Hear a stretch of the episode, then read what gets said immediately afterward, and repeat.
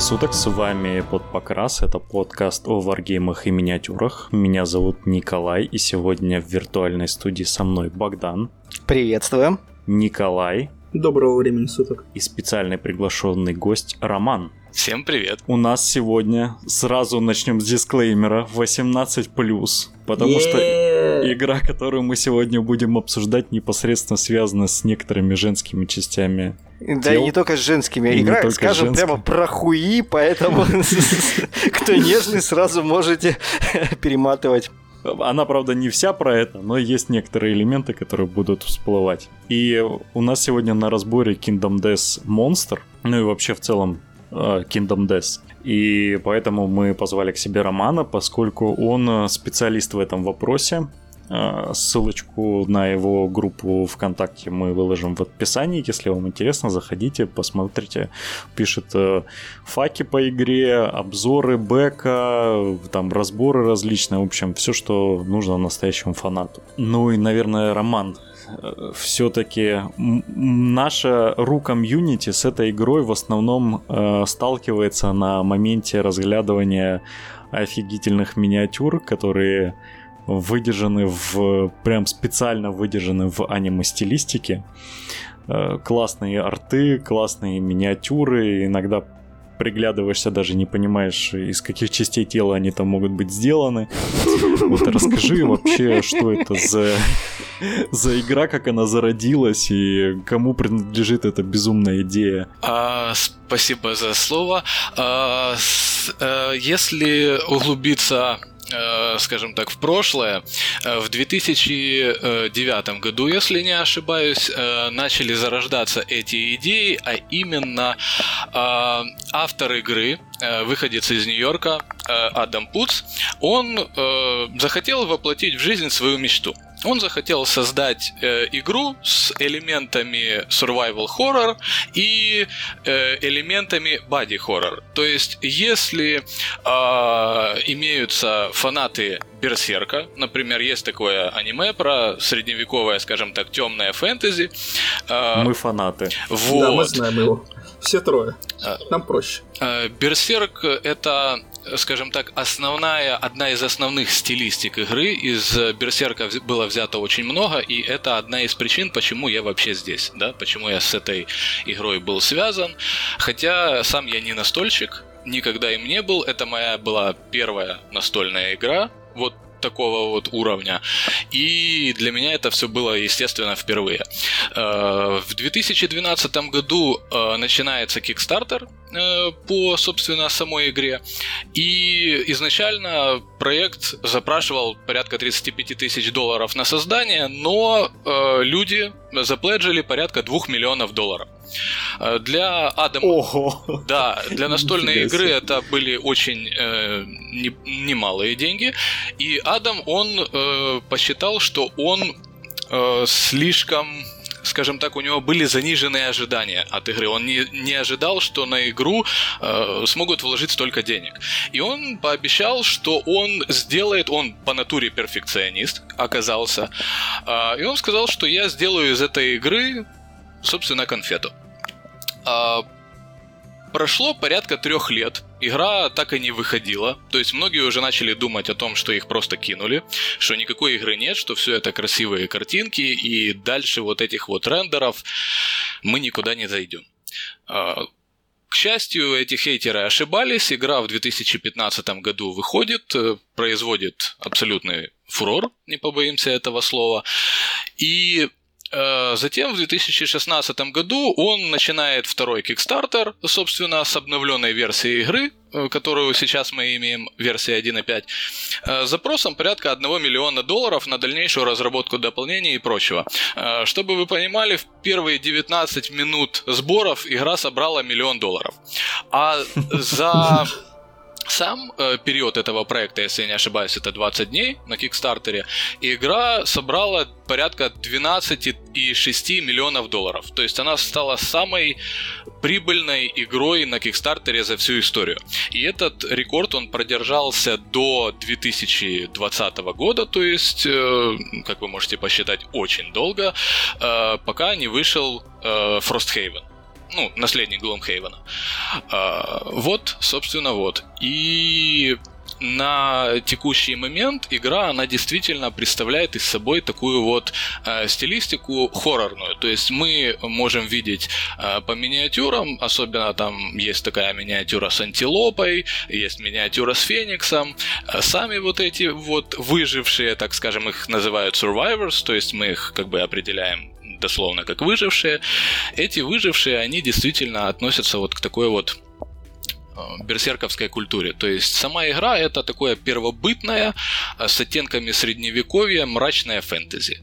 Ты сейчас описал идеальную игру, в которую я хочу играть всю свою жизнь. Просто берсерк, боди-хоррор, э, выживание в мире, который тебя ненавидит. Вообще все просто собрано. Ну расскажи, пожалуйста, про сеттинг, потому что, например, человеку со стороны, который смотрит, даже э, тому, кто фанат берсерка, даже кто, кто знаком с берсерком, все равно тяжело понять, откуда там эти все козлы с человеческими лицами, там, с сиськами, и откуда там все эти э, сатаник в хоры с э, плащами из хуев, но вот это вот все, оно типа, ну, достаточно таинственно выглядит, и поэтому вот интересно про сеттинг сам узнать.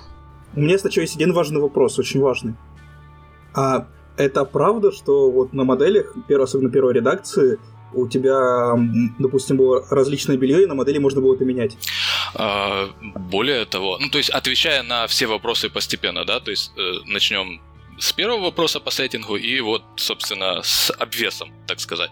Э, да, Начиная, да, ну, отвечая на первый вопрос, э, значит, э, сам по себе мрачный сеттинг, вообще сама вся игра, вот эта вся стилистика, Адам построил свой концепт на полной свободе авторов. То есть на сегодняшний день это очень редкий, я бы сказал, случай в игровой индустрии, где люди могут позволить себе абсолютное творчество, абсолютно абстрактное творчество с точки зрения э, скажем так, вот как вы выразились, да, вот изображение вот этих всех гениталий и прочего, но они, э, как это ни странно, все здесь имеет определенное значение. То есть эм, сам вот этот сеттинг, вообще мир, где происходит вот эта игра, фанаты Берсерка могут сразу уловить вот первую, первую нотку. То есть вся, вся эта земля, весь этот мир, погрязший вот в абсолютной тьме, беспросветной тьме, где нету, в принципе, солнца, э, вся эта земля сделана из каменных лиц.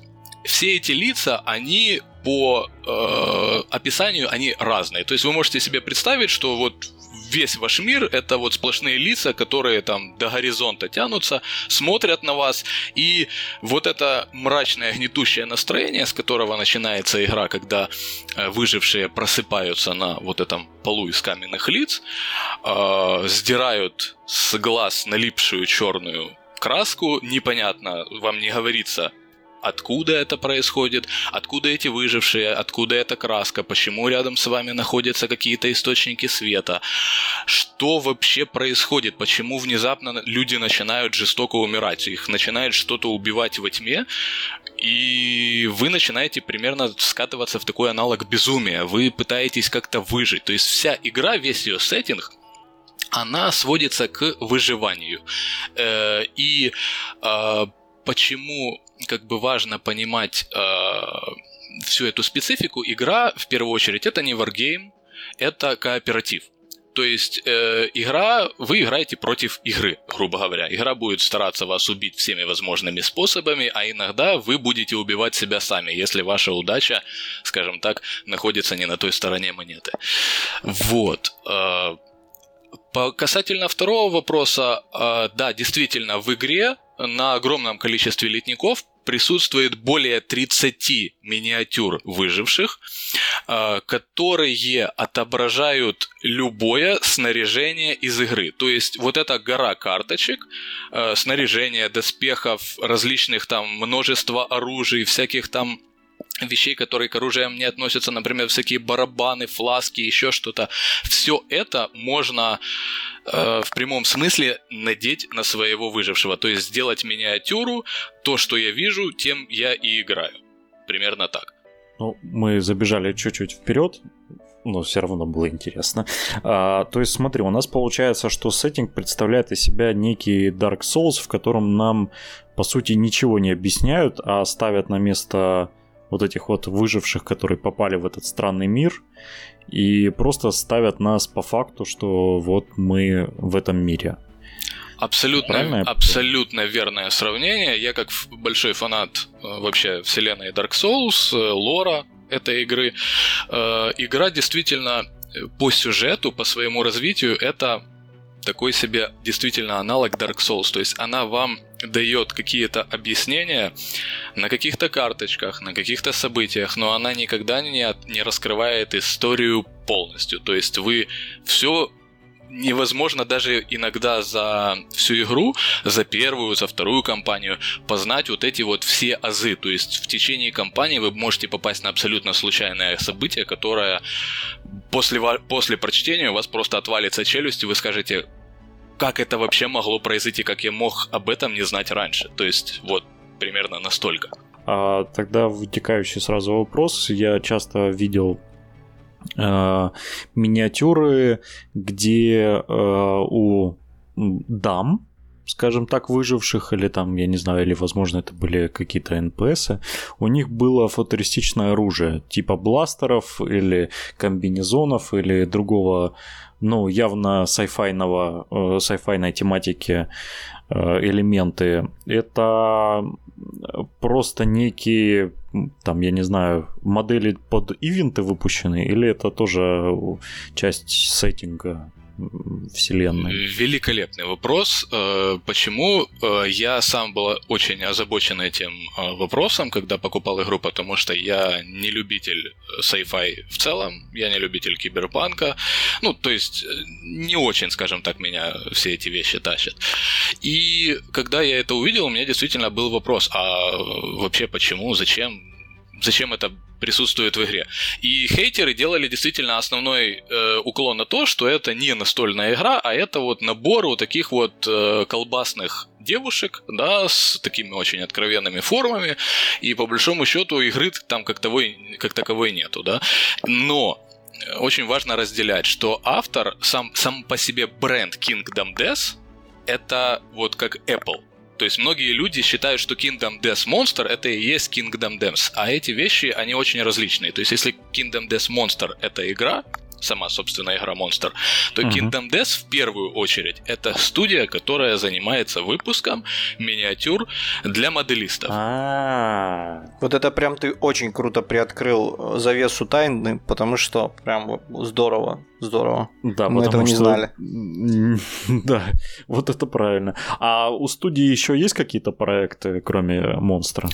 А, на данный момент студия не может себе позволить другой проект. Они очень активно пытаются на самом деле продвинуть все, что угодно, кроме как не выполнять, скажем так, свои основные обещания, которые бейкеры ждут уже годами. Ну, то есть э, это очень щекотливый, очень больной вопрос вообще для людей, которые изначально вложились в эту игру, вложили очень большие деньги. Я лично запледжил э, в основную игру на текущий момент уже порядка 2000 долларов. Это такое очень, э, очень для меня даже болезненный вопрос, потому что я просто не ожидал, что меня настолько попрет эта игра. Ну, то есть э, это что-то из ряда вон выходящее. Это вот я действительно никогда не видел таких игр, которые вот я бы на нее посмотрел и сказал, что вы знаете, пожалуй, я потрачу на них вот, вот такое количество денег. Ну, вот просто потому что.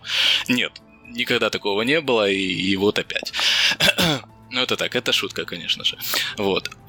2000 долларов это прям внушительная сумма, я хочу сказать. То есть, ну, блин, даже хорошие такие фанаты Warhammer с большим опытом игры, они не все могут похвастаться таким объемом вложений в любимую игру. Давайте, раз уж мы затронули вопрос денежных средств, сколько а стоит... Можно... Ну, давай вот. я сначала. Я как, я, я как раз просто про денежные средства. Просто на сайте именно на сайте вот купить стартер, он стоит 400 бач- долларов, 400 баксов. Куда просто вот там 2000 появилось. Мне да, да, да, все верно. Изначально я даже более того скажу, как только Kickstarter сам вышел в 2012 году, игра стоила на Kickstarter 100 долларов.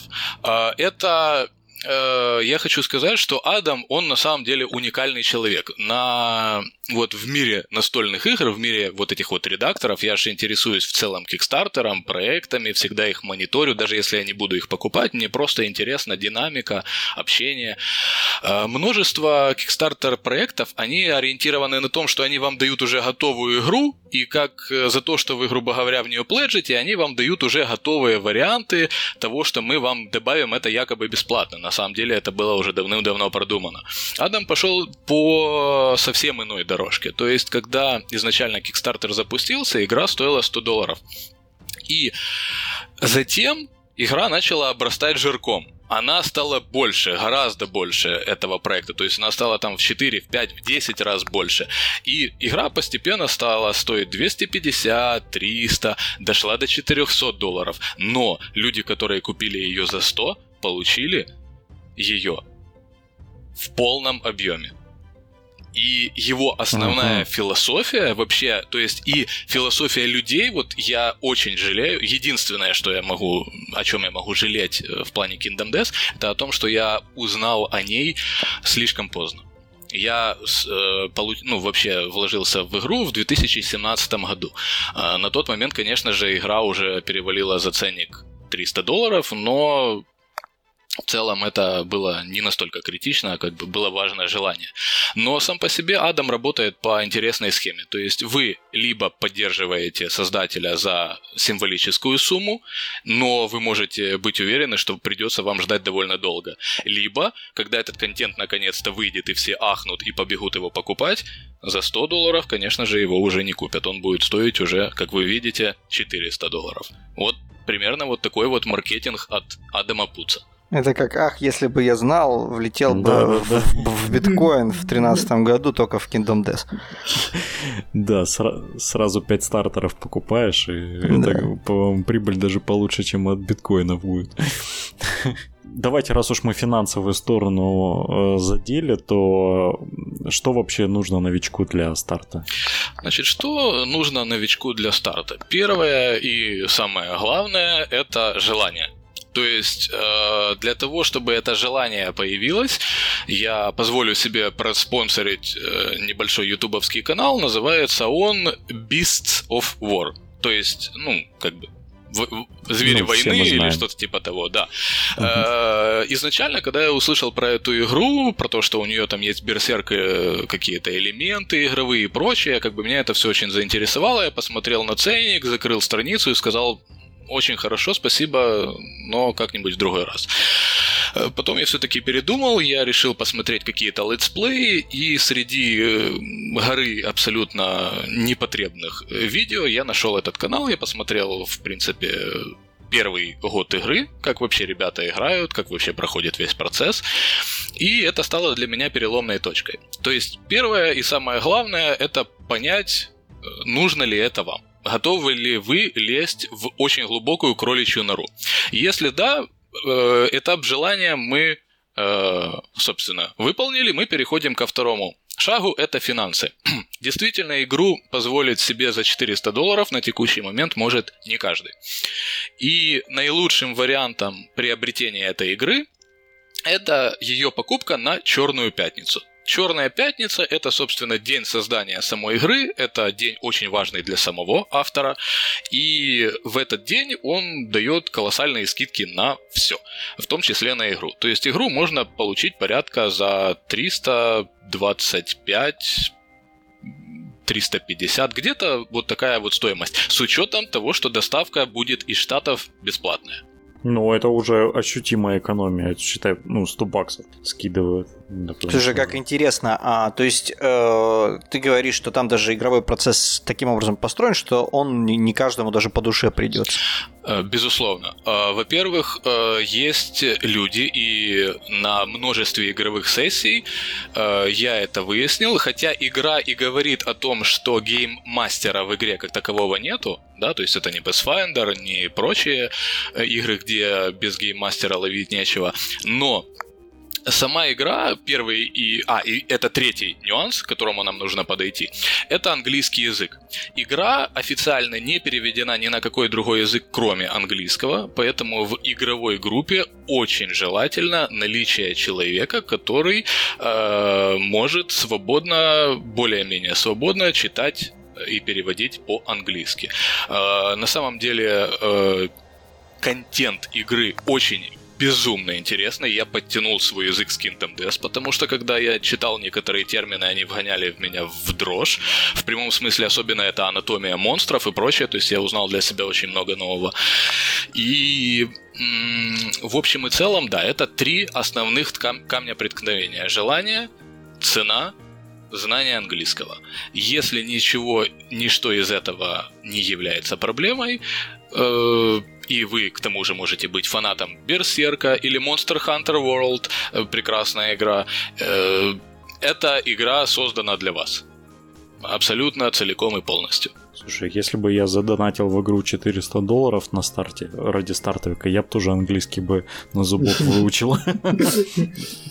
Ладно, раз уж мы тут все разобрали, давай тогда, собственно, к самому игровому процессу э, приблизимся, потому что, как бы, насколько я знаю, он очень специфический. Это, и насколько я понимаю, игра, э, настольная игра, которая совмещает в себе некие элементы скирмиша, про, э, кампейна в виде прокачки, и при этом еще и там менеджмент, как в настольной игре. То есть это такая комбинация жанров. А, безусловно. А, первое, что важно понимать о самой игре, игра не просто так называется «Царство смерти» или «Королевство смерти», если угодно. Игра в целом про смерть.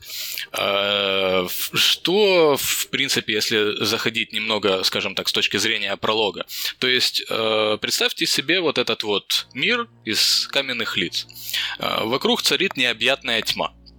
На Земле лежат люди. Представьте себе обычных э, людей возраста порядка 30, около того лет. Э, эти люди, они, это тоже очень важный факт, то, что не, ви- не верьте своим глазам. То, что это выглядит как люди, это не значит, что это люди. Это очень важно понимать про Kingdom Death. Вы просыпаетесь в этом мире, и вы не видите абсолютно ничего. А, почему вы не видите? У вас на глазах налипла черная краска. Э, выживший сдирает эту краску с глаз, э, пытается посмотреть вокруг и видит лишь горизонт необъятной тьмы. Э, про Kingdom Death очень важно понимать также следующий нюанс. Все эти люди, которые не люди, мы будем их называть просто выжившие, они ничего не знают. То есть представьте себе взрослого человека э, с разумом младенца, который только начинает постигать этот мир. То есть он ничего не знает про язык, про любовь, у него даже инстинкты не развиты. То есть это в прямом смысле чистый лист, который живет за счет того, что я вижу, я на это реагирую. Как только вот этот процесс происходит, он, вот этот мужчина, он видит женщину, которая подходит к нему, касается его рукой, и в этот момент он на каком-то инстинктивном уровне понимает, что это приятно, и что в целом они на каком-то глубоком подуровне, они друг друга начинают понимать. Почему так, пока неизвестно. Затем у нас из тьмы появляется некий монстр с красными светящимися глазами, огромный как танк, и начинает в общем, всех этих людей, а их там довольно много, начинает их в прямом смысле рвать на части. То есть отрывает им там руки, ноги, пожирает их целиком, особенно мелких. Никто ничего не может с этим сделать. Они просто вот беспомощные. Они вот взирают на то, как их убивают. Этот, собственно, мужчина, он в бессилии, в ужасе падает на землю и начинает ползти от этого монстра прочь. Он нащупывает пальцами дыру в одном из каменных лиц, в трещину, начинает тянуть ее рукой и вырывает кусок камня. А, камень очень острый, холодный на по ощущениям. И он понимает, что у него в руках есть что-то, что поможет ему продать свою жизнь немножко дороже. И он начинает яростно вопить во тьму. Вокруг него собираются остатки еще не съеденных вот этих вот выживших. И с этого момента начинается наша игра. Наш первый монстр – это такой аналог пещерного льва. Называется он в официальном переводе White Lion, то есть белый лев. Выглядит он как обычный огромный лев, но с небольшим нюансом. Его передние лапы – это не лапы, а на самом деле человеческие руки. Почему так, вы узнаете в ходе игры. То есть мы этот момент спойлерить не будем. И, собственно, вот с этого момента, с вот этого события, начинается сама игра. Начинается бой, и вам предоставляется, собственно, книга правил. Книга правил более около 280 страниц, это книжка с правилами, из них порядка 80 страниц это иллюстрации.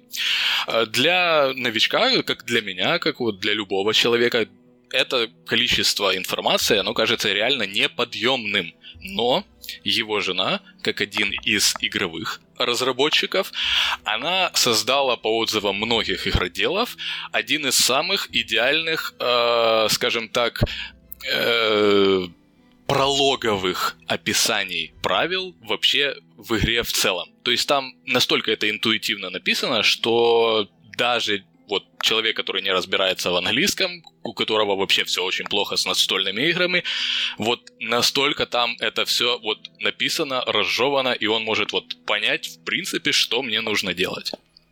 Вот как-то так. Ну, что дальше происходит? То есть... Э что происходит дальше. Да, это вопрос ну, действительно да. интересный, потому что мы же как бы подошли к этому самому интересному и резко оборвались. А, значит, нам нужно, э, первое, что вам нужно сделать, это собрать фигурки. Э, на самом деле это несложная э, абсолютно не, задача. Не, я... И... Да-да. Именно, а, это я именно про игровую часть, то есть вот мы... Цель игры. Да, да, да цель, цель игры. Значит, наша цель игры основная это, опять же, э, ну как, выжившие они не знают, что нужно сделать, но они явно понимают, что умирать им не очень-то хочется в этой всей ситуации. И вы начинаете вот эту битву со львом. А, как построен игровой процесс? То есть идет вот эта вот здоровая такая доска игровая, которая разделена на клетки помечена как шахматами, то есть есть буквы, есть цифры, но, честно говоря, никто это не использует. То есть все выглядит очень интуитивно. Монстр находится всегда в центре доски. Э, выжившие вам показывают на диаграмме, э, где расположены вообще вы, ваша позиция на этом поле, стартовая. Вы располагаете этих выживших на поле вы, э, вам даются так называемые гиры. То есть у вас есть э, див, такой планшет, состоящий из 9 клеток, на котором располагается оружие, броня. Стартовое э, снаряжение этих выживших это вот этот найденный камень, ну даже не найденный, а основополагающий камень, как многие считают, и набедренная повязка, потому что бегать уж совсем неприкрытыми автор посчитал, что это будет ну совсем не камельфу. Вот. И игровой процесс строится вокруг следующего. То есть, когда э, начинает э, свой ход монстр, а зачастую так всегда и происходит, у него есть отдельная колода, которая называется AI, то есть колода поведения вообще монстра. А, когда монстр начинает ход, вы тасуете его колоду, если не указано обратного, и из этой колоды тянется верхняя карта. Вы не знаете, какие эти карты зачастую, но в прологе вы будете знать, какая будет первая карта. Впоследствии по игре этого уже не будет. То есть это будет абсолютный рандом. После того, как он эту карту вытянул, у него идет модель поведения. Выбор цели. Он выбирает цель, то есть, к примеру, там Ближайшая угроза. Угроза – это все выжившие, которые стоят на доске, то есть которые не упали, которые не лежат. Если монстр сбил какого-нибудь выживших с ног, он его угрозой временно не считает, пока он не встанет обратно. На основе вот этого планшета выбора цели вы определяетесь, если под макет поведения подходят все выжившие, к примеру, э, выживший, который стоит перед ним, это все четыре. К примеру, это самая ближайшая цель, все стоят впереди в шести клетках. Э, и модель подходит под это. Монстр-контролер, который является одним из игроков на текущий момент, он на свое усмотрение выбирает цель, которую он будет атаковать. Как только цель выбрана, вы переходите к следующей части, которая написана на карте. То есть она говорит подвигайся и атакуй. Он, монстр ходит на определенное количество клеток, зачастую ходит он больше, чем выжившие. И затем вы берете Э, затем идет уже небольшая такая базовая математика. То есть есть такое понятие, как э, скорость, точность и сила. Для людей, которые знакомы с настольными играми, это проблем не составляет, но для новичков, которые не играют настольные игры, это первый камень преткновения. То есть скорость – это количество кубиков, которое нужно кинуть. К примеру, у льва написано на карточке 2-2-1. То есть это скорость 2, это 2 кубика, точность 2+, то есть попадает он любым числом, кроме единицы, то есть от 2 и до 10. И затем прописывается урон. Э, если же монстр по вам попал, у каждого из выживших есть собственная э, карточка, с большим количеством информации. Первое, что нужно понимать про э, игру Monster в целом, количество информации действительно зашкаливает. Ее невозможно держать в голове. Для этого придумали вот такие вот, как мы их любим называть, медицинские карточки, где указано ваше имя, количество вашего выживания, прокачка, возраст, э, владение там определенными оружиями, всякие там боевые навыки, там расстройство мозга, там множество нюансов интереснейших, которые формируют вас как личность на протяжении игры. И э, затем он наносит урон в определенную локацию. Самая, конечно же, опасная локация это голова. На голове шанс умереть гораздо легче. Э, все остальные локации, в принципе, терпимы. И э, работает это следующим образом. Сначала вам наносит монстр, например, легкие повреждения. Если он, например, дважды попал в одну локацию, это будет уже тяжелое повреждение, то есть выживший в этом случае просто падает на землю и лежит в отключке, как в нокдауне. И самая интересная часть, почему, собственно, это одна из нюансов, почему игра называется «Смерть», «Королевство смерти», да, если урон проходит выше вот этой э, тяжелой э, тяжелого повреждения, вы получаете тяжелую травму. Это такая таблица смерти, как из Death Note, э, ролится по специальной таблице, по части тела, что с вами происходит. Например, вам могут ударом просто разорвать голову, в прямом смысле. Это очень написано красочно. То есть у вас там взрывается голова, каскадом разлетаются вот это мозги, кровь во все стороны. Выжившие в ужасе смотрят на вот эту вот ситуацию и просто падают духом. Они там начинают терять, грубо говоря, свои атрибуты в виде выживания. Вам могут оторвать гениталии, сломать ребра, оторвать ноги. То есть монстр может сделать с вами самый ужасный трэш, который может только произойти в каких-то вот настольных кошмарах. И что самое важное, что вам придется с этим жить, если вы, конечно, доживете до конца этого боя вам придется мириться с вот этими поломанными ногами, оторванными конечностями и прочим. То есть все это будет влиять на игровой процесс и формировать вашу компанию каждый раз с новыми выжившими, с новыми нюансами. Это очень сложный, но в то же время интересный процесс. Как у, у вас в партиях не было такого, что он, э, в первом бою всем пенисы оторвали, и потом э, выжившие как а, жили с этим дальше? На самом деле шанс, э, ну, к примеру, да, вот э, по таблице поясов есть ну, примерно 20% шанс, что вы просто убьете, да, то есть вы истекли кровью и мгновенно умерли. Есть шанс, что вы просто получите так называемые жетоны кровотечения, к примеру, если вы набираете их определенное количество, даже если у вас там много жизней, много брони, они вы просто умерли от кровотечения, по факту. И затем уже там идут э, такие жесткие нюансы, а там пролапс кишки, то есть у вас там может киш... кишка там выпасть, и вы больше не сможете там носить пояс на этой локации, просто потому что это мега больно. Вы могут оторвать гениталии, вы будете лежать на земле, смотреть на небо и думать, почему это вообще произошло со мной, ну за что, как бы. Я в мире, где женщины голые ходят, и меня оторвали гениталии. Да, да, да, да, да. А может случиться, что если вы выбросите десяточку на кубе, то есть это идеальный вариант, он называется в игре лампа, типа, э, то вот на этой десятке, грубо говоря, монстр вам, конечно, типа врезал, но это был хлопок, вы упали на землю, вам нереально повезло, с вами ничего плохого не случилось.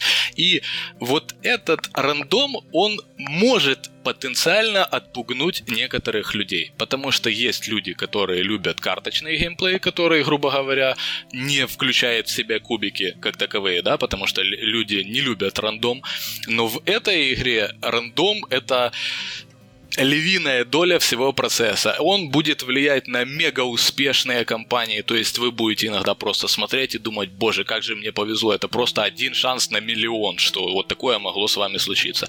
А иногда вы можете умереть при абсолютно дурацких обстоятельствах, потому что, простите, но в этот момент Кубик решил вам пардон, поднасрать. Вот. И второй неприятный нюанс игры. Люди, которые привыкают к своим персонажам, как таковым. То есть вот вы можете этого персонажа чуть ли не до старости холить или леять. Вы будете его оберегать всяческими вариантами. Но очень важно в этой игре не прикипать к своему персонажу. Люди — это ничто. Поселение — это все. Это как бы основной лозунг успешных компаний, потому что люди будут умирать, людей будут калечить, с этим ничего, к сожалению, нельзя сделать. Ротация будет э, колоссальная всегда и везде, то есть очень низкий шанс, что один выживший он может дотянуть до финала. У нас, конечно, такое бывало, но это скорее очень редкое исключение из правил. Угу. Ну, смотри, мы как бы начало прошли, то есть, получается, первого монстра забороли, я так понимаю, что, ну... А, мы кстати, как... кстати, э, кстати, да, извиняюсь, что перебил, э, очень важный нюанс о том, как вы забороли монстра. Когда доходит ваш вот этот ход, да, то есть не вся угу. же игра о том, что монстр вас мутузит, вы умираете и все прекрасно, да, то есть вам же тоже как-то его убить хочется. Когда начинается ход выживших, вы вот можете ходить не по диагонали, грубо говоря, а вот по вот этим вот клеткам к монстру. И тут начинается одна из интереснейших, скажем так, частей вообще игры. Как нужно убивать вот это вот. Ну, то есть это же нереально просто убить, да? Но нет, все-таки можно. Вы подходите к монстру, совершаете те же действия, что и он, только шансы ваши, грубо говоря, попасть по нему гораздо ниже. Если вам удалось по нему попасть, из отдельной колоды, которая опять-таки же тасуется рандомно, части тела, при попадании вы вытаскиваете карту. Например, на этой карте там написано, что это может быть там ухо, нога, хвост, яйца, абсолютно нормально. Даже у львиц внезапно бывают яйца. Э, к этому можно привыкнуть в этой игре, серьезно. И э, когда вы вытаскиваете эту карту, на этой карте что-то написано. Например, э, вот давайте действительно вот рассмотрим идеальнейший пример. Я его обожаю. Новички от него просто тащатся. Это вот львиные яйца, да?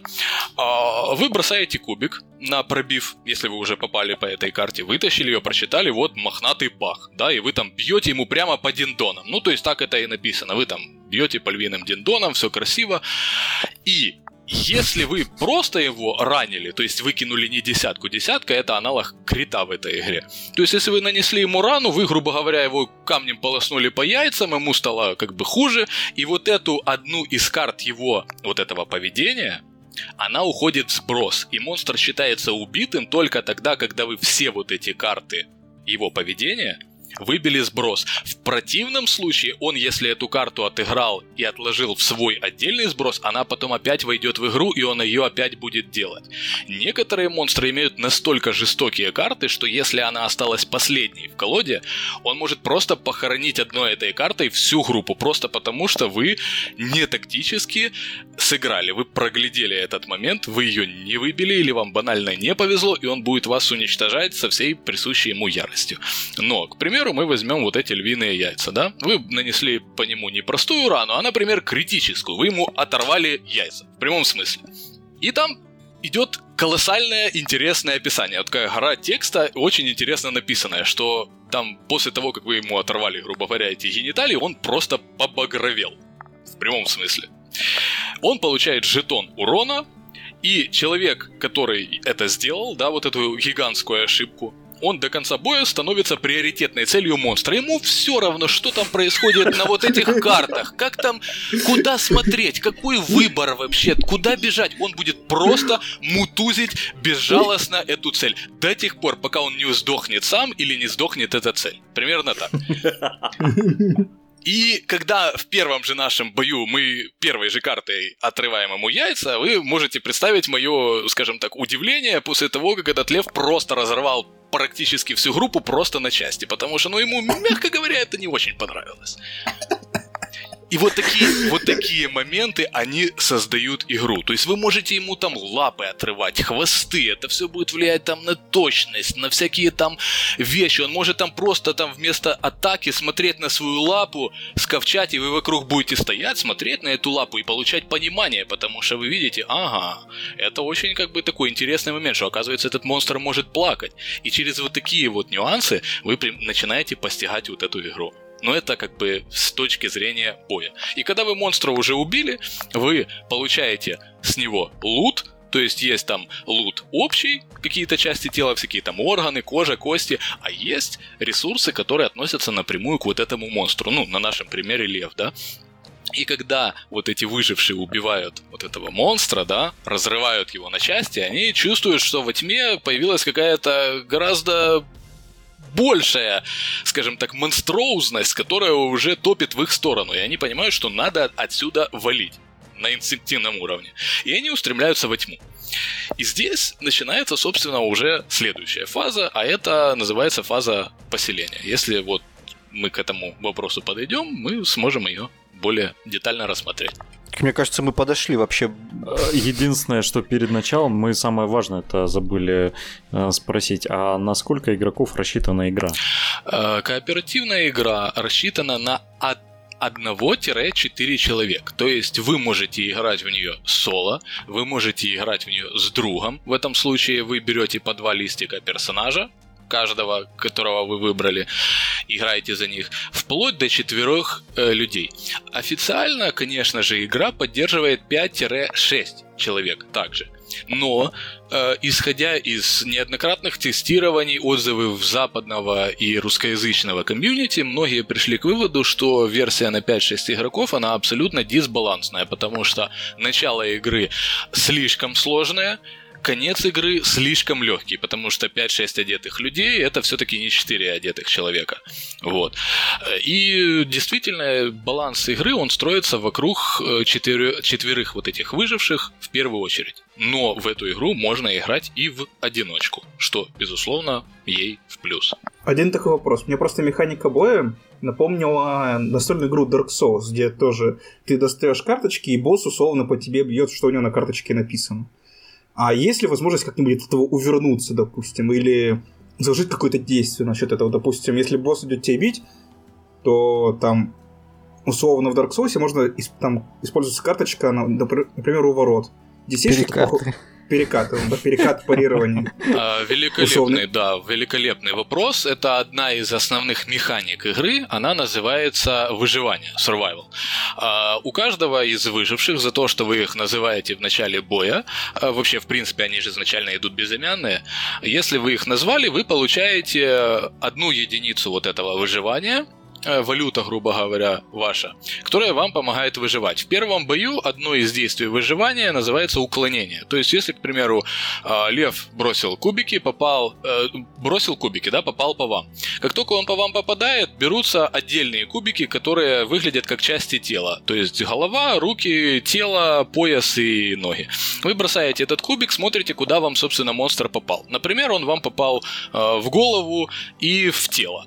Тело может принять принять до двух ударов перед тем, как свалить вас с ног. Но голова это очень, скажем так, тендитное место, и при первом же попадании вы сразу же упадете. И вы думаете, э, сохранить вам вот этот вот survival или попробовать уклониться от атаки в голову. И вы говорите, например, что я хочу уклониться от атаки в голову и принимаю, собственно, урон в тело, потому что по мне попало две атаки. Вы стираете вот эту единицу survival, из своего, скажем так, листика персонажа. И этот удар по вам, он не проходит, он не засчитывается, потому что вы, грубо говоря, от него уклонились.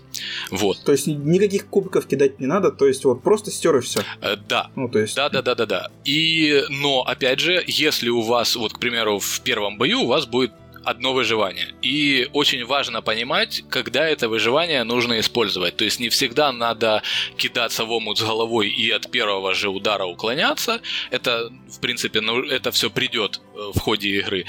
Э, а в будущем, когда вы будете развивать компанию, развивать выживших, развивать поселение и прочее, у вас вот этот лимит вашего survival, да, вот этого выживания, он будет расти потому что монстры будут становиться все сильнее, все жестче, и одного-двух survival там уже для выживания, к сожалению, не хватит, потому что помимо вот этих уклонений у вас появятся новые действия. То есть, например, есть воодушевление. Если там вашего друга сбили с ног, он лежит и пропускает ход, вы можете потратить свое выживание, крикнуть ему, сказать «братан» или «сестра, вставай», на ратный бой, так сказать, и он встанет э, и сможет э, продолжить свой ход. То есть вы ходите в любом порядке э, вход вот этих выживших.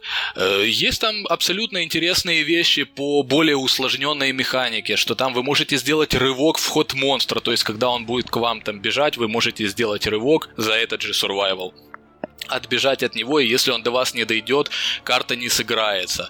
Э, есть внеочередные атаки по монстру, есть, в общем, много вот этих вот нюансов, э, которые базируются на самой системе вот этого выживания. И оно безумно интересно, потому что вы можете э, вокруг него танцевать. Будете ли вы более, скажем так, выживным, будете ли вы атакующим, э, все зависит от вас. Или вы будете как играть такую роль саппорта, там, поднимать людей, там, латать им раны, там, бинтами, там, и прочее, и прочее. А как это, собственно, по выживанию, ну, по добывается, кроме вот ты назвал своего персонажа и получил одно выживание. А как мне еще там набирать ну, течение игры эти выживания. А вот этот интересный вопрос можно рассмотреть в ходе фазы поселения. Вот это как бы... А. Да, давайте перейдем к поселению, только э, единственное, что давай сильно в правила не углубляться, вот, а так просто, ну, в, в общих чертах, чтобы у нас... Слушай, мне вообще предста- представляется, даже не дело не в затягивании, а представляется это дело очень-очень крутым и интересным, и вот ты вот сейчас даже то, что рассказал уже, я такой, блин, а зачем ты мне это вообще, зачем я это вообще все слушал, надо было самому втыкать и разбираться, потому что дико интересно, и вот даже такие небольшие какие-то э, референсы, ремарочки, это уже как бы спойлеры по большому счету. Богдан, я знаю, что тебя остановят, это цена в 400 баксов. Я попроксить могу. Это все равно не то. Ладно, мы в конце к этому вернемся еще. А, в общем, перейдем к этапу поселения. Да. А, фаза поселения. А, очень, очень коротко. Выжившие э, бредут во тьме и видят вдали э, столб света в этой вот непроглядной тьме, они идут на этот столб света и обнаруживают холм, такую как возвышающуюся как бы холм из вот этих ламп и каменных лиц. Вот огромный такой красивый холм, но страшный, конечно же. Вокруг него под, у подножия сгрудилась часть людей.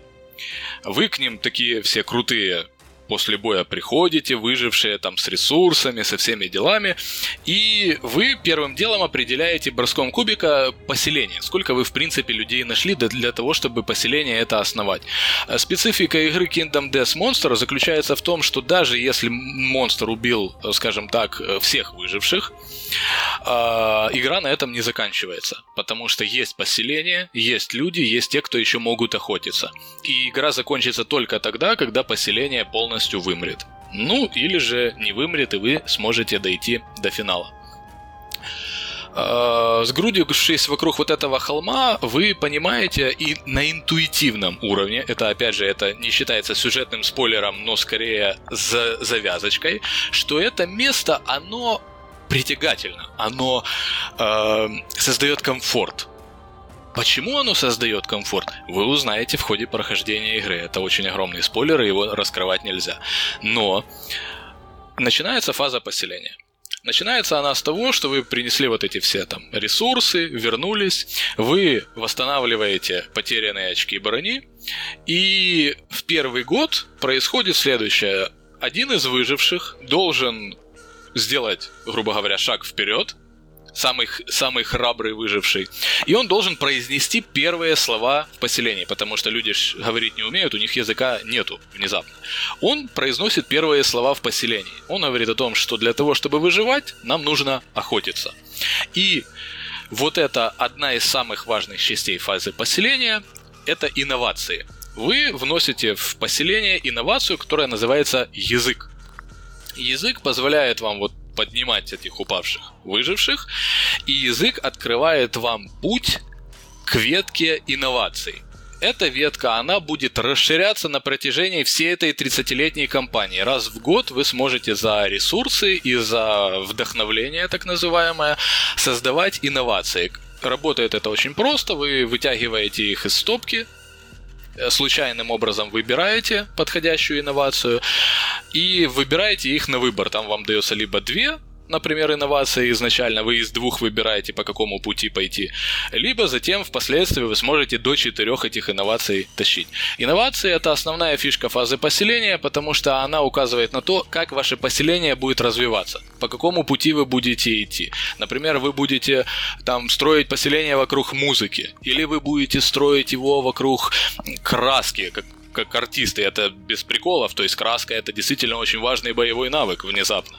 Или вы будете развивать это больше там в халупу, грубо говоря, да, там в хижину, которая позволит там рожать детей, там более мощных, там более комфорт как-то создавать в поселении.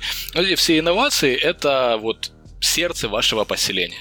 В самом же поселении э, вы будете спустя вот этот год, когда каждый раз, когда вы будете приходить с боя, с вами будут случаться случайные события. Случайные события это одна из негативных сторон этой игры. Почему? Потому что э, очень мало на самом деле там хороших событий, очень редко что-то с вами вообще в этой игре хорошее происходит. А в поселении особенно, потому что вы возвращаетесь, и там может произойти что угодно. Кислотный дождь. К вам может прийти там убийца внезапно, один из ваших там друзей может просто вас замочить в поселении. Э, у вас может случиться там чума, вы будете там умирать умирать все, потому что вы не знаете, что вообще происходит, и вы там просто умрете, как мухи. Э, с вами будут случаться ужасные вещи. И далеко не все могут это адекватно принять, э, понять и, и так далее. Кроме этих событий есть еще и сюжетные события. Спойлерить мы их, соответственно, не будем, но зачастую все эти события, они вертятся вокруг развития рамки игры. То есть это новые монстры, новые заклятые враги. Очень важно понимать, что в этой игре это разделяется. Монстры – это те, на которых вы охотитесь для того, чтобы выживать и становиться опытнее. Заклятые враги – это лор игры, это вот те, так скажем, боссы, да, которые приходят к вам в поселение и начинают вас там мучить по каким-то своим причинам. Вот это, скажем так, архетип вот этой фазы поселения. И возвращаясь к вопросу о том, как получать вот это выживание, э, вы будете получать его за счет того, что вы будете создавать вещи в поселении, которые будут давать это выживание, когда вы будете отправляться на охоту. Это будет происходить благодаря событиям, на поселении, то есть на каком-нибудь, к примеру, результате, там говорится, что вот с учетом вот этого нюанса вы получаете, все выжившие, которые вернулись домой с этой охотой, получат вот выживание. Есть у выживания определенный лимит. Лимит этот растет от количества инноваций в поселении, которые этот лимит, собственно, повышают. Если же инновация не дает лимит, вы в него упираетесь, и больше этого лимита вы получить не сможете. Даже если там у вас три вещи, которые дают там три survival, но в поселении лимит 2, больше двух на охоту вы с собой, к сожалению, не, не сможете потащить. Вот.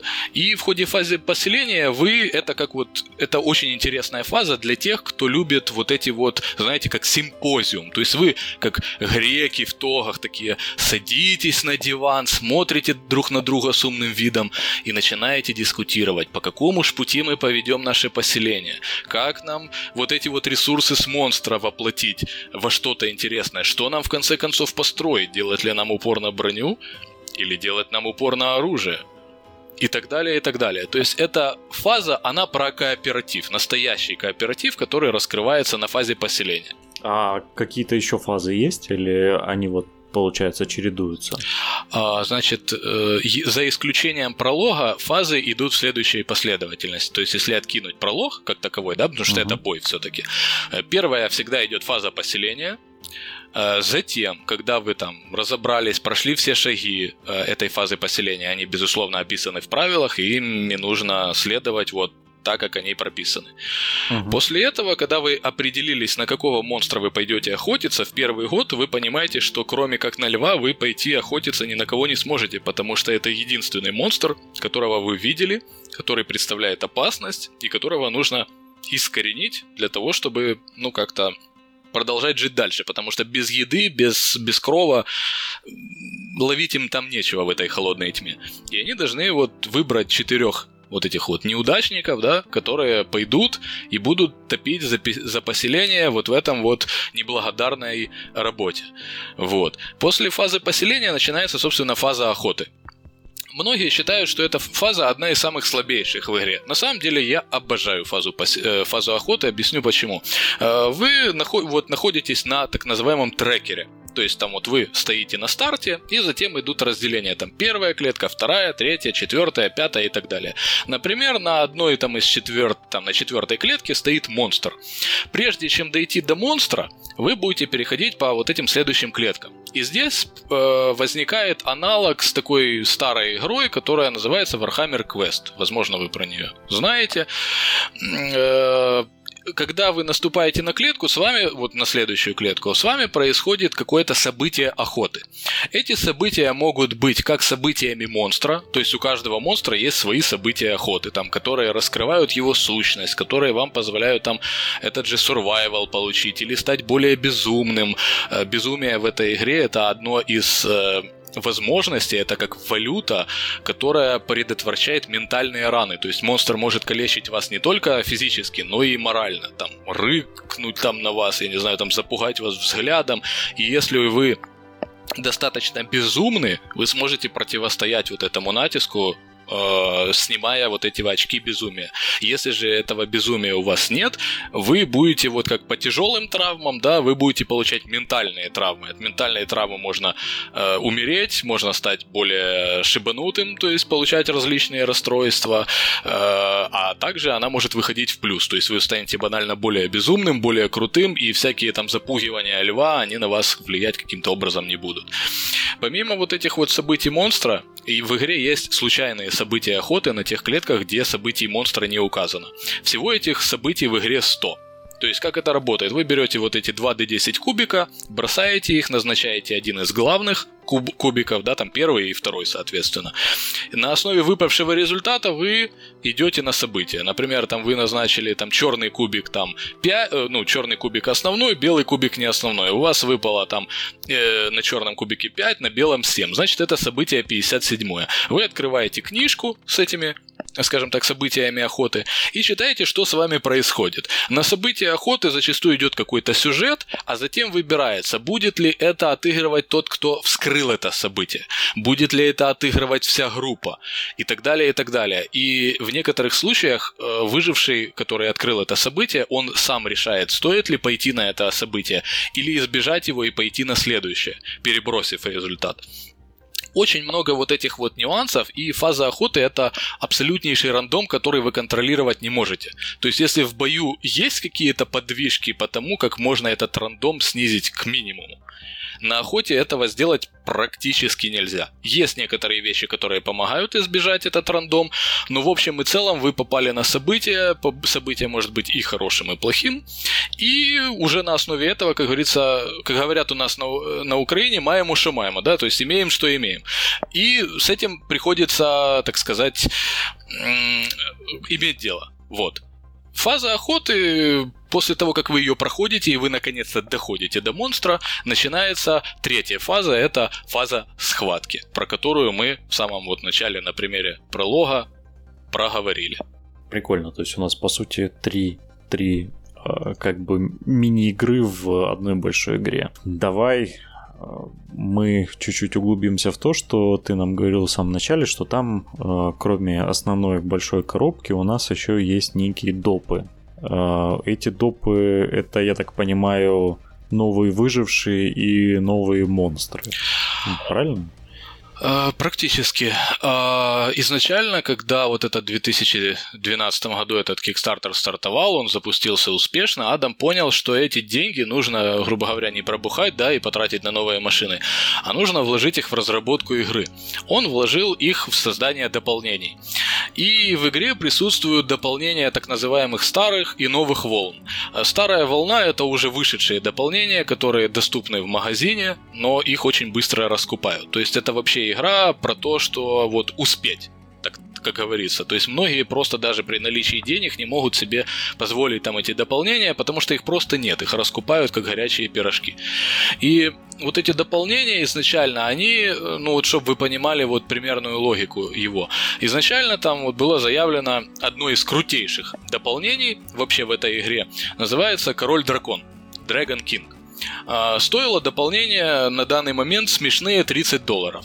Э, изначально это планировалось как фигурка огромного дракона, но чтобы вы примерно поняли, этот дракон, ну, примерно размером, ну, чуть ниже монитора 15-дюймового. То есть он очень здоровый, он очень высокий, это такая громадина 4 на 4 клетки и очень красиво сделанное.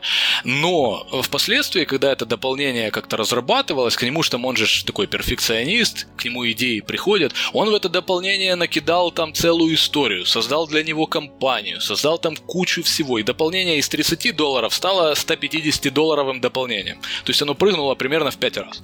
Вот. И вот эти все дополнения, они строятся вокруг монстров, как таковых. То есть все uh 12 дополнений старой волны это различные монстры. Некоторые из этих монстров заменяют текущих монстров из э, коробки, из ключевой коробки. Некоторые из них имеют собственные 30-летние кампании. Чтобы вы поняли, вот фаза поселения, фаза охоты и фаза боя это в среднем полтора-два часа игры. В среднем но у более-менее продвинутой группы. Если группа совсем, ну вот, не знает, что такое Kingdom Death, им надо объяснять правила и все. Один год может затянуться до трех э, часов. И игра состоит из 30 таких лет. Офигеть. Да, э, причем, что эта игра не на один вечер, это очень важно понимать. То есть, это компания долгострой, когда вы будете собираться, например, с друзьями там в раз в неделю, отыграть там два года компании, и затем на листе этой компании вы записываете ресурсы, которые у вас остались. Вы там можете сделать фотки вашего снаряжения, да, которое вы имеете на текущий момент, потому что если вот играть как я, что у меня очень много игровых групп, я порой сам теряюсь, где что вообще, какое у нас там было снаряжение, какие ресурсы. То есть это все невозможно держать в голове. И для этого существует вот эта вот письменная информация, чтобы вы могли прийти, посмотреть и сказать, ага, мы закончили на вот этом году, у нас вот эта фаза отыграна, вот такие ресурсы имеются, значит, мы будем начинать вот отсюда. Зачастую игра останавливается на моменте фазы поселения. То есть вы решаете, либо мы продолжаем играть дальше, либо же мы э, остановимся, запишем, разойдемся и, как говорится, до новых встреч. Примерно так. Ну и, наверное, самый большой последний от меня вопрос это то, что в определенный период э, там возникла редакция 1.5. Насколько сильно игра поменялась? Не получилось ли так, что это вообще две разные игры в результате? Э, хороший вопрос. Э, редакция 1.5, она э, исправила множество проблем и принесла множество новых, как это ни странно. Э, объясню почему. 1.5, э, изнач... вообще в чем проблема редакции 1.5? Все вот эти дополнения, да, старой волны, о котором мы только что говорили, там uh-huh. их 12, да, э, они базировались на основе правил 1.3 версии. 1.3 версия это как основная версия, то есть, ну, 1.0 как таковой нету, была 1.3 версия. Когда вышла версия 1.5, она слегка упростила игру в некоторых моментах. То есть версия 1.3 она была жестокая до невозможности. Очень немногие люди могли похвастаться, что они вообще игру прошли на версии 1.3. В версии 1.5 добавился новый финальный босс, Вообще у Адама эта фишка. Во многих вот своих дополнениях он добавляет в кавычках последний финальный босс. Да?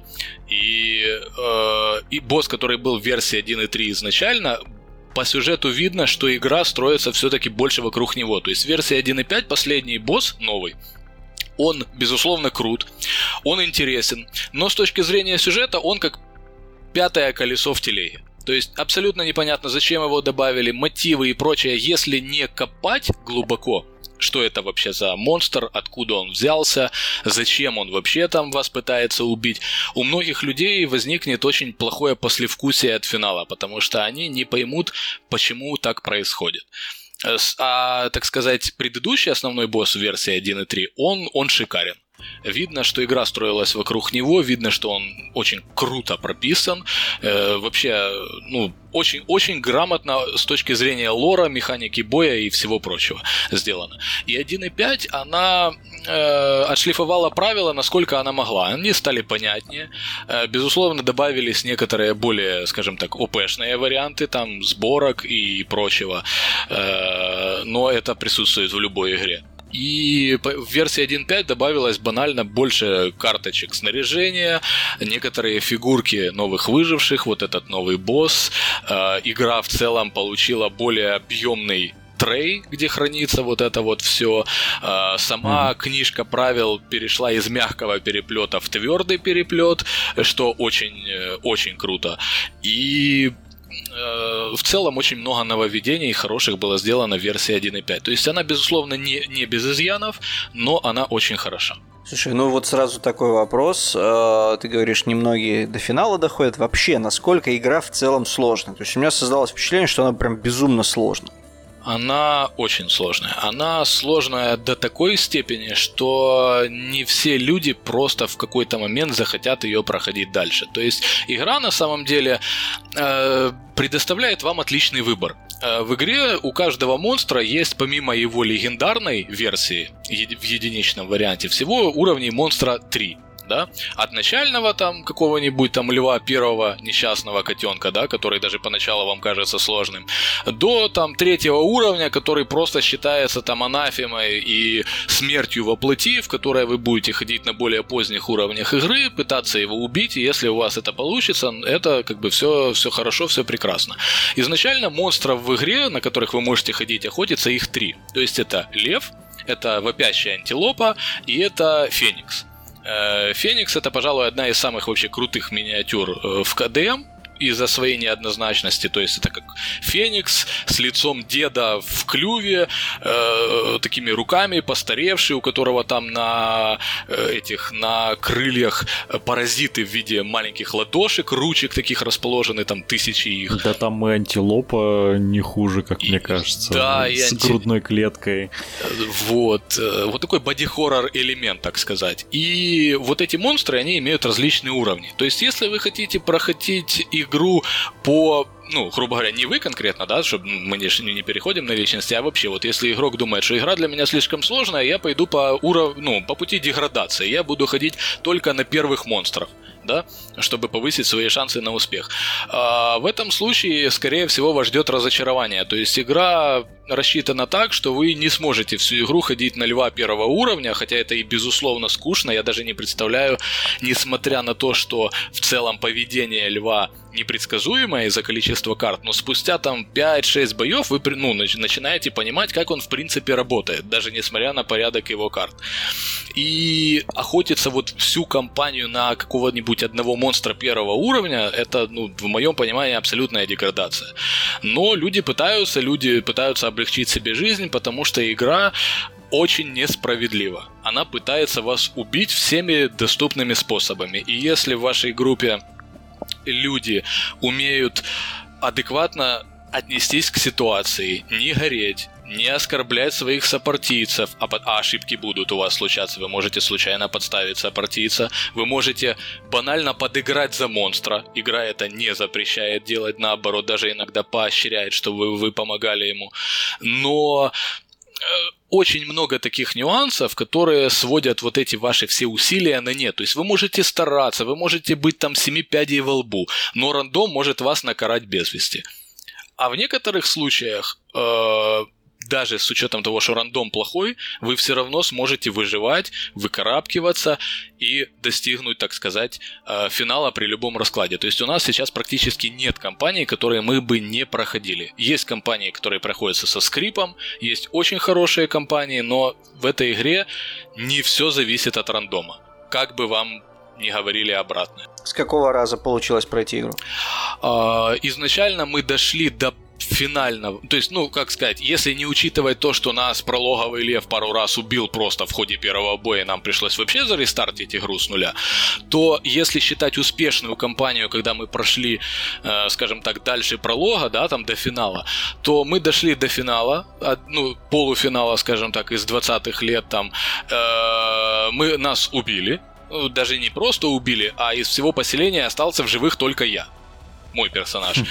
И естественно, что в этой игре действительно присутствует такой элемент в поселении, как секс, да, интим. То есть вы понимаете, что поселению надо как-то развиваться и прочее, и вы будете там номинировать женщину, мужчину э, на секс во время секса может случиться все, что угодно. И таймлайн этой игры, он непредсказуемый. То есть вы можете в этот же год родить ребенка, он с вами пойдет на охоту. Э, выжившие стареют в КДМе очень интересно. То есть пока они находятся вот в этом ламповом холме, они фактически не стареют. Они стареют только когда они начинают ходить на охоту, зарабатывать вот этот опыт охоты и они начинают постепенно стареть. Но если вы оставите там ребенка с первого года в поселении и до 20 года он у вас там проживет, то это по-прежнему останется ребенок, он за эти 20 лет нисколько не постареет. То есть в эти нюансы это очень сложно объяснить, но это так и есть.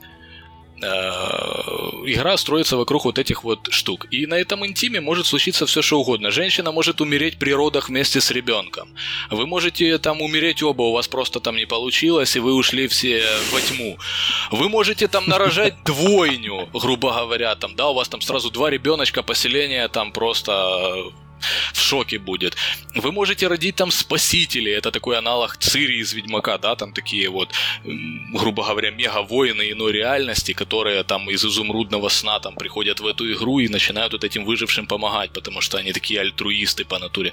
Очень много нюансов, их практически невозможно описать в рамках одного, скажем так, подкаста. Слушай, а вот я видел миниатюрки э, беременных э, женщин они как-то функционально в игре роль играют, или это просто фетиш такой создателей? Uh, да, это действительно фетиш создателей. Э, эти фигурки называются промо-фигурки. Зачастую вот беременный вариант, который вы видели, это скорее всего так называемая фигурка Фейд. Это такая беременная женщина из культа э, белых, спасителей, белых сказателей или сказителей, да, сказителей будет корректнее, white speakers, э, они там завязаны на магии крови, на прочих нюансах, но по большому счету она привносит в игру небольшой игровой контент, при этом сама она не является там отдельным выжившим, боссом или еще кем-то, это просто прикольная промо-фигурка с игровым контентом, который можно добавить в основную коробку с игрой. А можно не добавлять. Ну вообще промок там различных, по-моему, в ведрище больше, наверное, чем для самой игры миниатюр, потому что я, чего я только там не, не повидал. Поэтому Kingdom Death. Да, промки там действительно интересные. Последний вопрос задам. И все-таки мне я вот до этого задавал, но немножко не услышал. Как, собственно, получать вот эти вот варианты выживания? Ну, просто все-таки интересно. Как они вообще добываются в процессе игры? А... То есть, как механика строится? Да, возможно, есть, я на это ответил, но, возможно, я э, не выделил это в абсолют. Я постараюсь на этом сделать акцент. То есть, когда вы в ходе фазы поселения там обсуждаете, как вам нужно там развиваться, да, у нас есть mm-hmm. два краеугольных варианта получения вот этого survival. Э, первое это инновации. То есть некоторые инновации, когда вы отправляетесь на охоту, они вам дают вот этот survival вашим персонажам. А, кроме mm. того, когда вы создаете определенные вещи, к примеру, элементы брони, они вам тоже могут этот лимит, а, точнее не лимит, а количество вот этого survival вам прибавить. И вот эти две вещи – это то, что в поселении вам позволяет пойти на охоту с наличием survival. В ходе охоты могут возникать события, которые вам будут давать этот survival, а могут и сказать, что как бы потратьте один survival, в противном случае с вами случится нечто плохое. И вы подумаете, типа, что игра не стоит свеч, пожалуй, я избавлюсь от этого survival. Но в бою с монстром его уже у вас не будет. Поэтому вам надо тактически оценивать риски, когда от него избавляться нужно, а когда следует приберечь.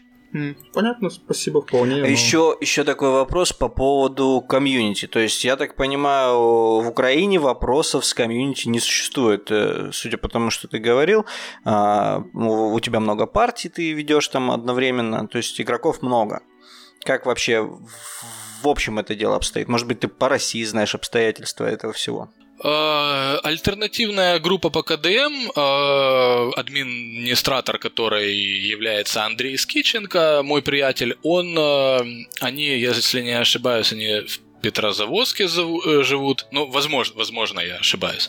А, безусловно, партии можно найти в разных городах. В Украине, конечно же, Kingdom Death не настолько популярная игра. Он является, ну, имеется в наличии у, скажем так, отдельных личностей, но судя по трафику в целом, э, Николаев, да, то есть вот этот наш южный город, который граничит с Одессой, он все-таки наиболее в этом плане популярен. Ну, именно по Kingdom Death в целом, там, по статьям, по, по вот таким нюансам. Э, по России, безусловно, это тоже есть. То есть Андрей, он, э, они собираются гораздо реже, чем мы. То есть если раньше, сейчас из-за COVID, к сожалению, не получается так часто собираться, как раньше, но зачастую мы собирались один-два раза в неделю, и зачастую партии занимали в среднем 4 часа на двух-трех человек иногда мы собирались и вчетвером.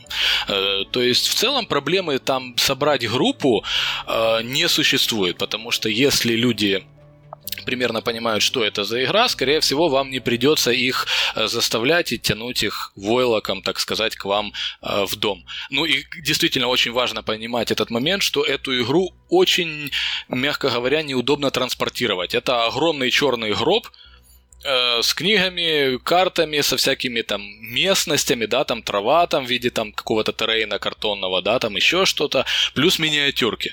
И поэтому вы, как, э, когда покупаете эту игру, скорее всего, вы будете э, забиваться на то, что к вам будут приходить в гости и играть в эту игру, потому что тягать с собой этот гроб вы физически не сможете. Это и тяжело, и непрактично. Ну или вы, скорее всего, уже готовы группу из четырех человек, все скинулись и играете. Потому что, э, ну, будем честны, 400 долларов не, не каждый человек себе может позволить просто так э, на стартер. Это, это, в, это в, да.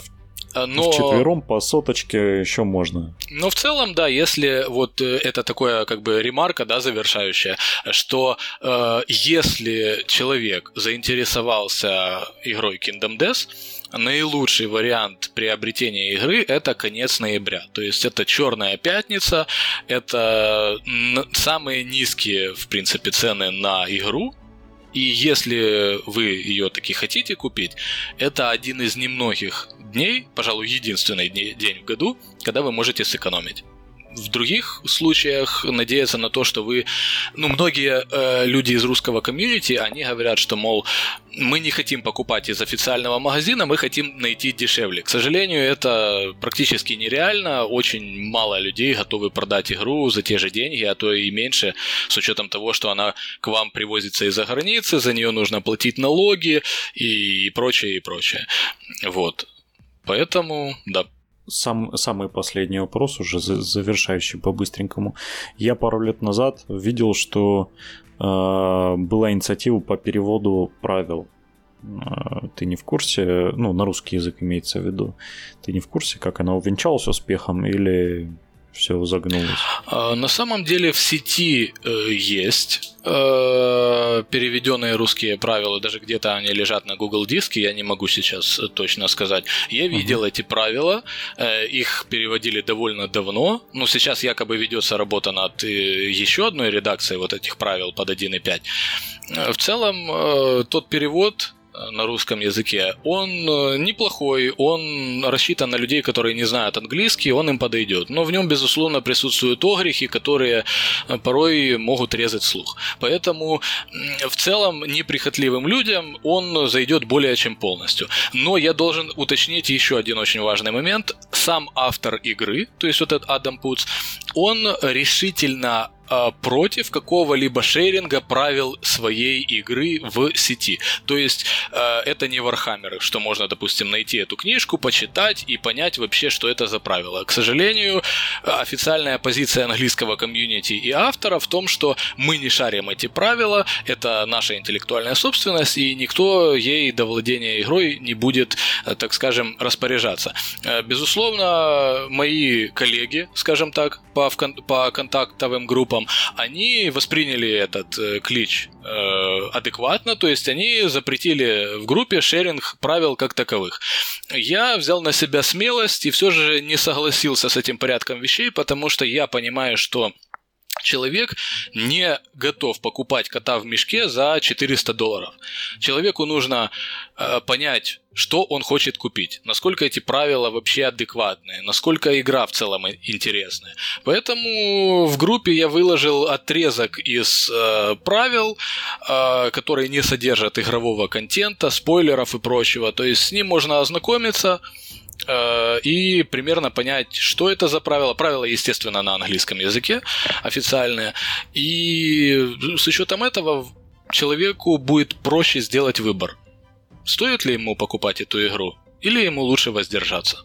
Спасибо, Роман, за такой э, прямо, я бы сказал, основательный разбор игры э, с углублением в лоры и в правила. Прям раскрыл глаза на все это. Спасибо, что слушатели дослушали нас до конца. Я надеюсь, да, это на самом деле было дико интересно. Я просто все, все, весь выпуск сижу тут и слушаю, потому что, блин, игра э, очень крутая. То есть, если до этого меня привлекали только минки, то теперь мне остро захотелось прям поиграть. Хотя бы посмотреть как со стороны, а, как другие играют. Да, обязательно подписывайтесь на группу Романа. А, она будет по ссылке в описаниях, э, в описании к выпуску.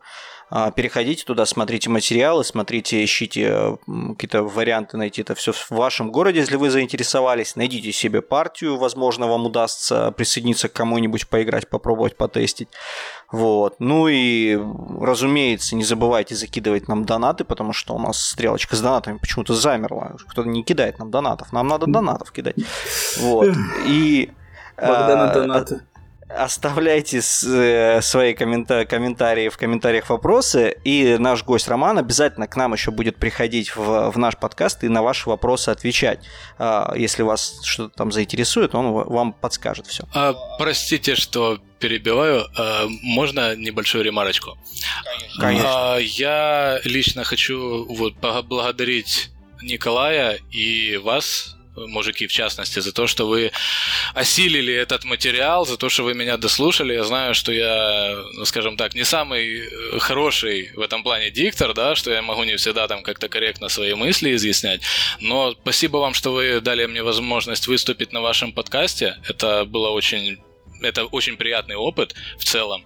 И, безусловно, я хочу отдельное спасибо передать Стасу Передирию, надеюсь, я правильно э, произнес фамилию, за то, что он меня свел с Николаем, за то, что он э, как бы помог воплотить вот этот вот подкаст по академу, э, так сказать, вживую. Большое вам спасибо. И, за то, и слушателям, безусловно, за то, что вы были с нами и, возможно, вынесли для себя что-то новое. Мы всегда открыты для предложений осуществить какой-то рассказать о чем-то вообще без проблем. Ладно, парни, все, завершаемся. Спасибо, да, что хор- были с хороших, нами. Хороших выходных, хорошего покраса. Кстати, это единственный, точнее, единственный самый первый выпуск под покраса, который я записывал. Я лично красил в это время в Орк Варбайкера. Так что под покрас, действительно, под покрас записывается теперь, это сто процентов. Вот. И всего вам хорошего, пока-пока. Да. Играйте в КДМ и услышимся. Да, всем пока. Всем добрых выходных и спасибо гостю, что пришел к нам.